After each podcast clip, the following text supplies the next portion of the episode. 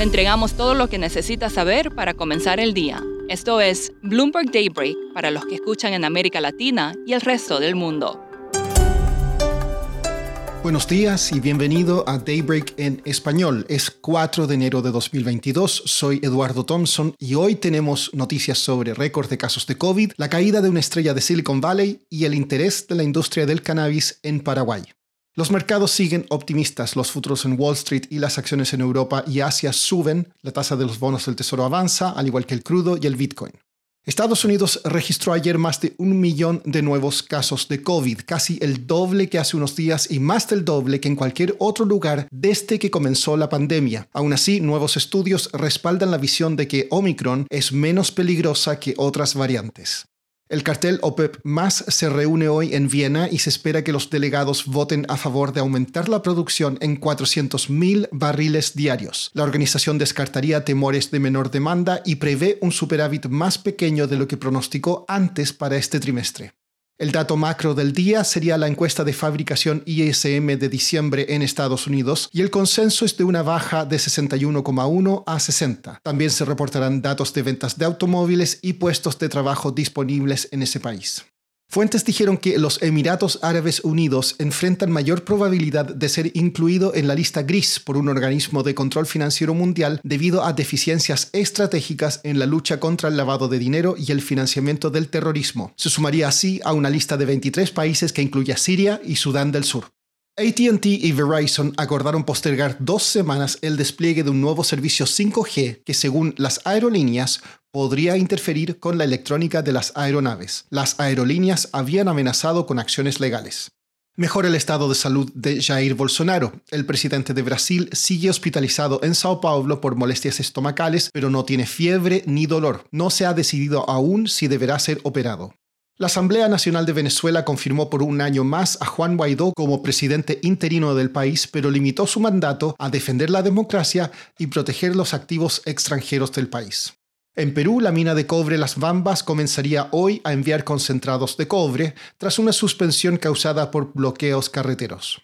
México informó un aumento del 38% año a año en las remesas recibidas en noviembre. BBVA prevé que podrían haber llegado a un récord de 51.500 millones de dólares en todo el 2021. En Chile, la Cámara Baja aprobó un proyecto que crea una pensión garantizada universal. Aún queda por discutir su financiamiento. También en ese país, la Convención Constitucional elige hoy a su nueva directiva. El precio del cannabis ha caído en mercados globales y eso ha llevado a los productores mundiales a buscar lugares con bajos costos de producción en Sudamérica. Ken Parks, periodista de Bloomberg News, nos explica cómo eso está empezando a despertar el interés de la industria en Paraguay como productor de cannabis medicinal.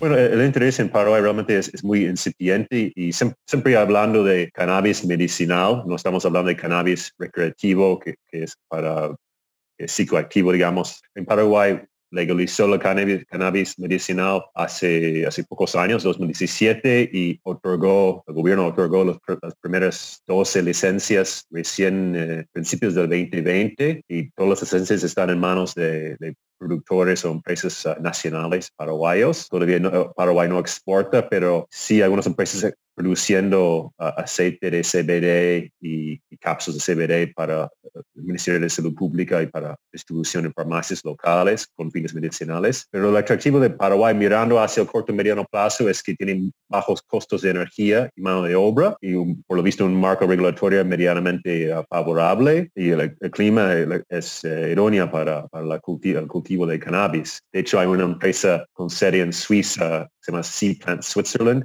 está en proceso de comprar una, una, de las 12 empresas que tienen licencia en, Paraguay. ¿Ha habido cambios en la industria a nivel mundial que también explican el atractivo de Paraguay? Sí, de hecho hay, una creciente oferta a nivel mundial de materia prima de, cannabis medicinal, hablando de flores secos y biomasa que después se usa para elaborar productos de valor agregado como aceites y cápsulas, ah, hasta alimentos para mascotas. Uh, siempre hablando de más, que nada de productos con alto contenido de CBD, que, es un compuesto químico en la planta que, no es psicoactivo, que podría tener beneficios para la salud humana. se, espera que si bien el negocio de exportación de cannabis medicinal va a ser un buen negocio a largo plazo, más a, corto plazo probablemente va a haber presiones sobre el precio a medida que países en, Europa y sobre todo en el hemisferio sur como Colombia, Uruguay y Sudáfrica empiezan a buscar producción al mercado. Por último, Elizabeth Holmes, fundadora de la empresa de pruebas sanguíneas Theranos y en su momento una estrella de Silicon Valley, fue condenada por engañar a inversionistas enfrenta hasta 20 años de prisión. Eso es todo por hoy. Soy Eduardo Thompson. Gracias por escucharnos. Para conocer todas las noticias que necesita para comenzar el día, revise Daybreak en español en la app Bloomberg Professional. También puede personalizar Daybreak para recibir las noticias que desee. Eso es todo por hoy. Sintonice mañana Bloomberg Daybreak